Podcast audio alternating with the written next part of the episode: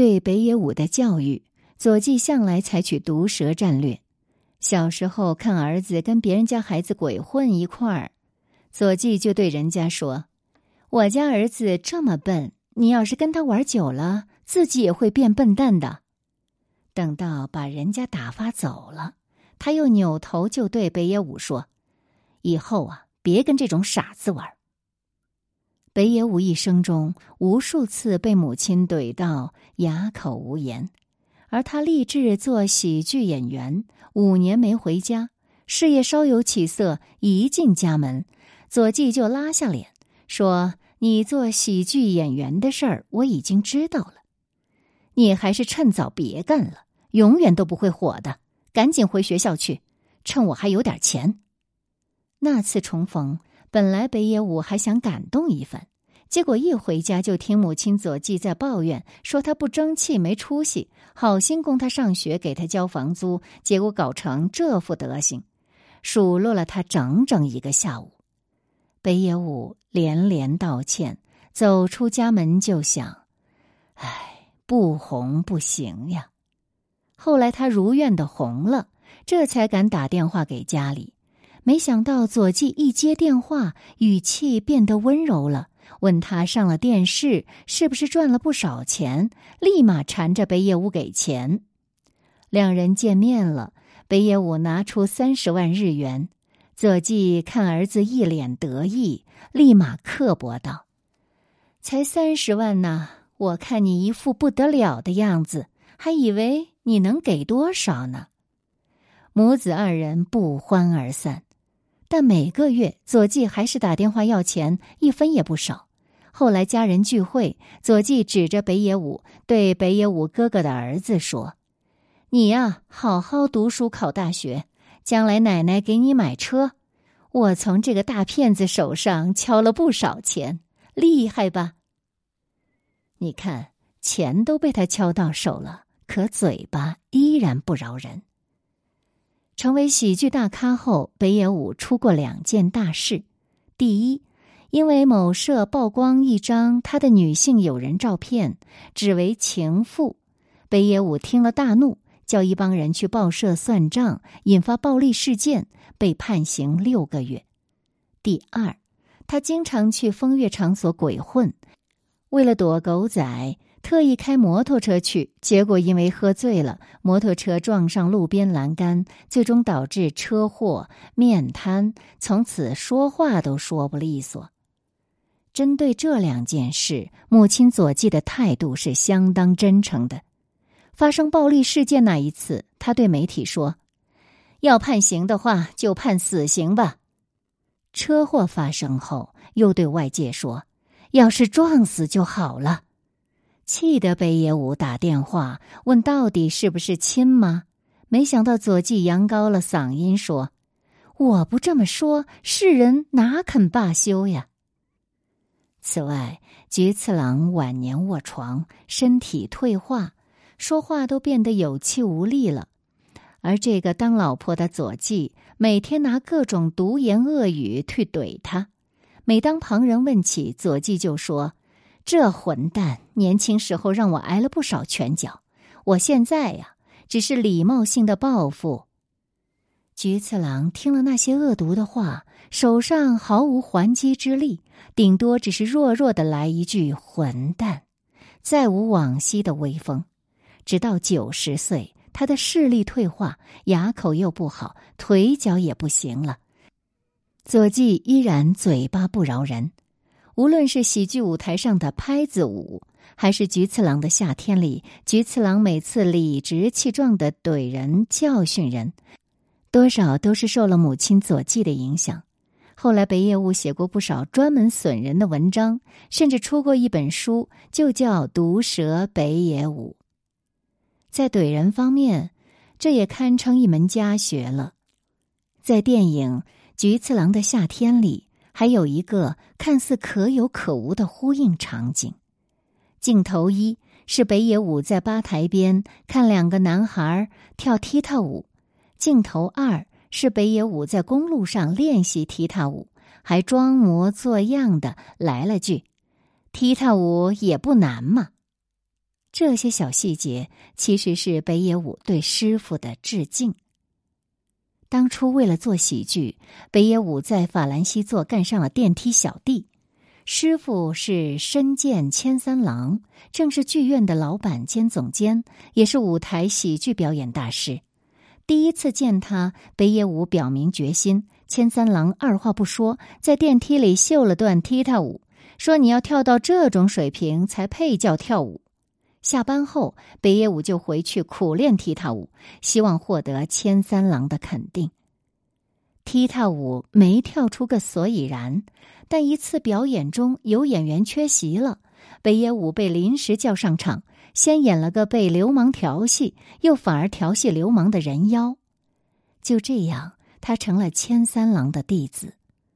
北野武曾说，在法兰西做的日子是他一生中最快乐、最落魄、最幸福的时光。在那里，他遇到了太多有趣的事和有趣的人。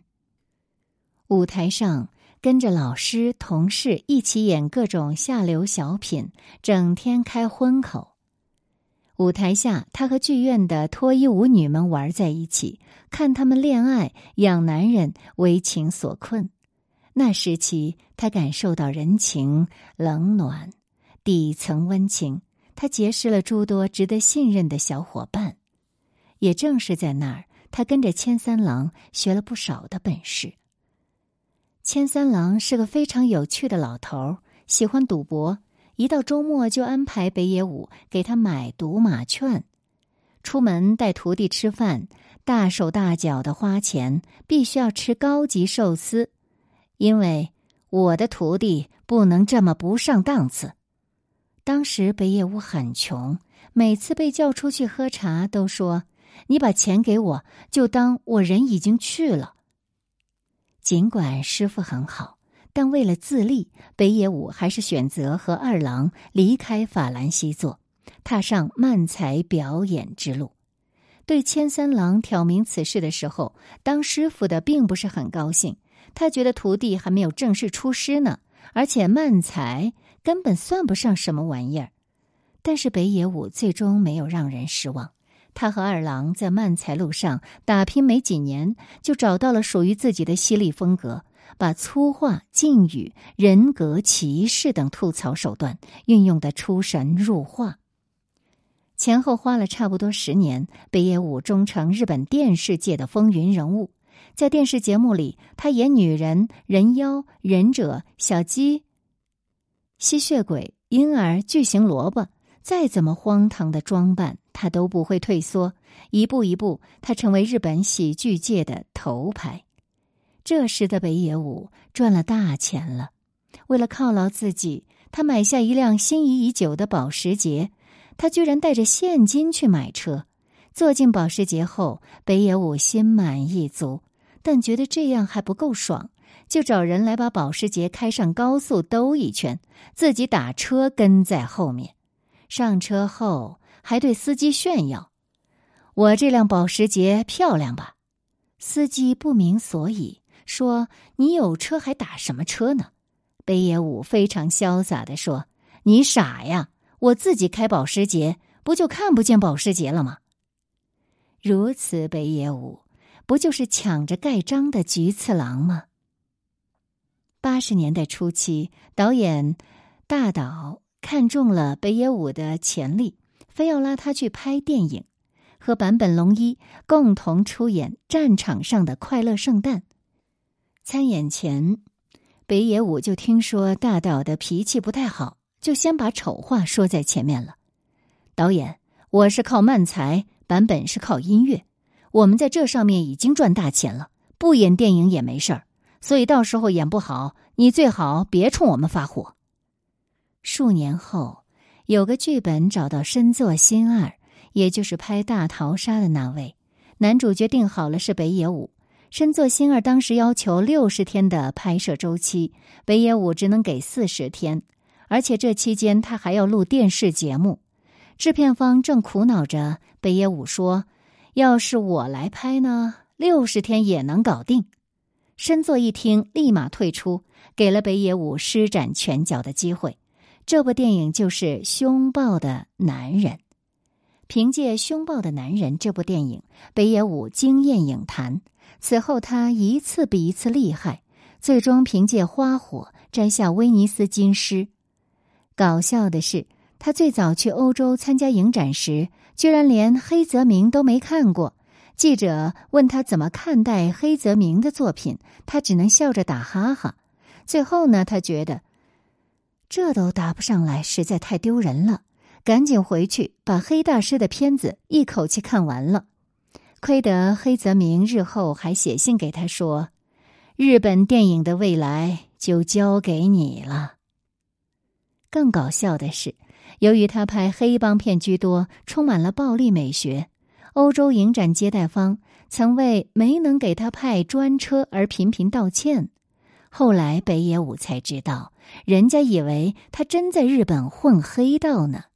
而当他告诉他们自己是日本最受欢迎的电视喜剧人，靠做电视节目挣钱，崇拜他的欧洲影评人都觉得他是在开玩笑。后来进了电视录影棚参观。欧洲影评人看到自己心目中的电影大师装女人、人妖、色狼，估计内心都是崩溃的。拍电影对北野武确实是业余喜好，他赚钱主要是靠电视。电影作品里除了做头饰赚了几百万，其他是拍一部亏一部。好在成本低，也没有亏太多钱。电影之于北大师更接近于艺术表达、个人雅趣，所以他才能在电影里夹带私货。一九八三年，混得顺风顺水的北野武回去见了师傅一面，孝敬了师傅一笔钱。虽然当初千三郎是瞧不起漫才，觉得北野武不会有多么大的舞台造诣的。但是徒弟上电视出了名，老人家还是觉得脸上有光，非常开心。而就在那之后，深见千三郎的居住地发生了火灾，一代表演艺术家葬身火海，丢掉了性命。对此，北野武一直感到内疚。他觉得，要不是自己孝敬了烟酒钱，师傅也不会喝得醉醺醺回家，最后死于火灾了。在电视上极尽毒舌，在电影里极尽暴力，可是，在现实中，北野武始终保持着默默温情。师傅死后，他几乎每天都在练踢踏舞。电影《座头市》的结尾那段踢踏舞表演，他不出镜，只因为觉得自己跳的不够好。他说：“等哪天程度够了，我一定会在电影里来上一段。”这样的一颗心，其实非常像他的母亲左纪这个毒舌女人。她的一生对儿子是诸多吐槽，后来住院了，脑袋不清楚了，口齿依然伶俐。每次北野武去医院看他，他都要跟儿子斗嘴。有一次，北野武抽空去看他，他刚刚查完病，情况不太妙。他突然抓住儿子的手，叫了声“小五”。北野武知道他多想了，说还会来看他的。他却说：“不来也行，只来最后一次就好。我的葬礼会在长野举行，你来烧香就好了。”嘴上这么逞强，佐纪心里其实非常开心。他开心的是，百忙之中的儿子愿意抽空来看自己。也就是那天，北野武通过姐姐拿到一个纸袋，打开一看，彻底惊呆了。里面放着一张邮政储蓄存折，存折上排列着一笔又一笔的钱。原来那些年里，左纪要北野武打给他的零花钱，他一分都没有花，每一笔钱都清清楚楚的算在存折上。回去的路上，北野武想起他哥哥的话：“妈一直都很担心你，说艺人也不知道哪天会走下坡。他很清楚咱爸接不到生意的时候是什么情况，家里没有存款就完蛋了。他总是说那小子蠢，赚的钱都会花个精光。母亲害怕哪天儿子过气了，所以就偷偷攒下了所有的钱。那一刻，北野武觉得自己彻底输了。自童年时代就跟母亲斗智斗勇，直到辍学谋生，以为自己脱离了母亲的魔掌，可到头来，母亲还是那个母亲，会偷偷跟在后面帮你交房租。也就在这时，年届中年的北野武回望母亲为自己做过的事，不惜一切找活干，给自己买参考书，就为了让他考一个好大学。那是多么了不起啊！当初考上大学，北野武对母亲没有感激，他觉得纯属自己脑子好使。后来，他才在文章里写出了那句话。我想起小时候的玩伴，现在不是工人、出租车司机，就是黑道的混混，他们和我哪里不同呢？没有，不。只有母亲不同，母亲是斗不赢的，也不用斗赢，因为母亲永远是母亲。而对于父亲，北野武把想说的话都留在了电影《菊次郎的夏天》里。电影里，他以父亲的名字登场，重现了父亲那滑稽、笨拙、蠢兮兮的性格。也让菊次郎像父亲一样陪正南玩了一个暑假，这是对童年心愿的一份补偿，也是对自己和父亲之间情感的一份补偿。曾几何时，提及父亲，北野武只觉得讨厌，觉得他是个没用的男人，不负责任的父亲，从未在情感上与之亲近。小时候。好多时刻，他都在想自己怎么会有这么差劲儿的老爸呀？如果有一个体面的父亲，该多好！人到中年后，北野武的脑海中却总是浮现父亲的笑容，尤其想到陪父亲一起出去刷漆，这个男人一句话不说，总是笑意盈盈的望着自己，北野武这才意识到，那笑容是温暖的。曾经，父亲一看到他，总是满脸高兴。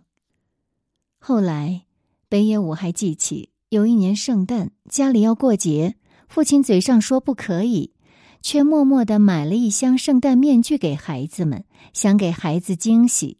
结果回家一看，一家人在准备圣诞蛋糕，想制造惊喜都没有了，他气得当场掀了桌子。这个男人。真是可笑、可爱又可气。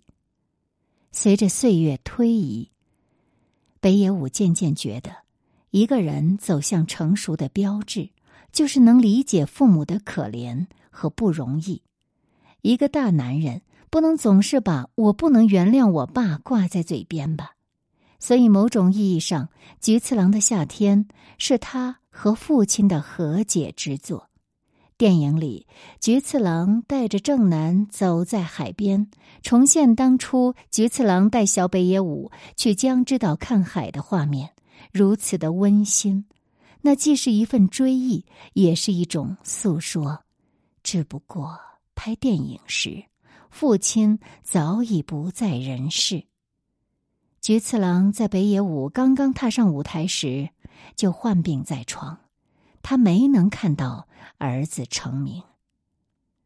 后来谈及电影，北野武说：“在菊次郎的夏天这部电影里，我面对了我自己的童年，以及我的母亲、父亲，不止生父，还有教我剧场艺术的师傅深见千三郎，给我第一个电影要诀的大岛，他们都可以算是我的父亲。”在电影里，他以父亲菊次郎的名字脾性登场，洋相百出，以母亲左记的毒舌贯穿整个故事。故事的最后，不再是逃离母亲，而是主动去见母亲。寻母路上，北野武跳踢踏舞、装瞎子、拦汽车，那是他在师傅教导下习得的喜剧手段。为了逗儿子正南开心，他把法兰西做的舞台剧化妆表演留在了夏夜星空里。这部电影是北野武写给往昔岁月的一封情书，是与父母的一份和解，是对师傅和法兰西做的怀念。而这又何止是北野武一个人的故事呢？那是你和我有生之年都会走的一段路。